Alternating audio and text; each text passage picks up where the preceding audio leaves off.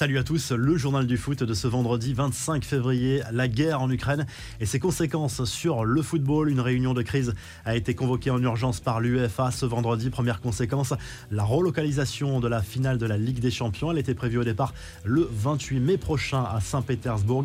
Autre point important des discussions, ce fameux contrat signé avec Gazprom. C'est le principal partenaire de l'UEFA d'un point de vue économique, mais impossible de continuer d'associer le géant russe du gaz au compétition européenne.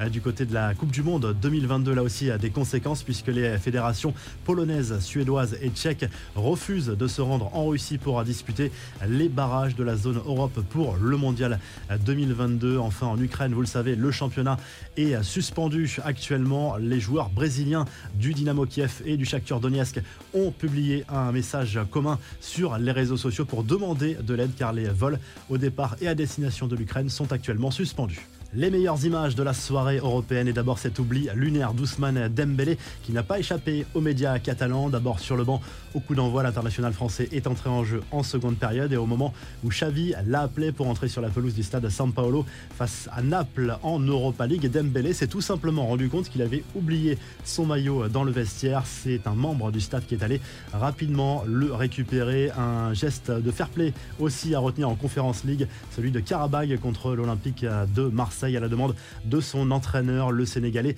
Wadji a reconnu qu'il avait marqué de la main sur un but égalisateur finalement refusé, mais heureusement car il n'y a pas de VAR en Conférence League cette saison. L'UEFA devrait sérieusement y réfléchir. Et puis la joie des Marseillais dans le bus après cette qualification en huitième de finale de la Conférence League. Les images diffusées par Dimitri Payet, une manière aussi d'éteindre les polémiques sur la supposée tension dans le vestiaire à la suite des déclarations de Dimitri Payet sur des têtes à dégonfler dans le vestiaire marseillais.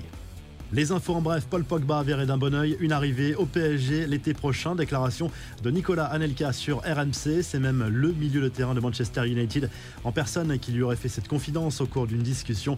Manchester City est venu se renseigner récemment, mais le PSG a une vraie carte à jouer cet été. Le champion du monde sera en fin de contrat en juin.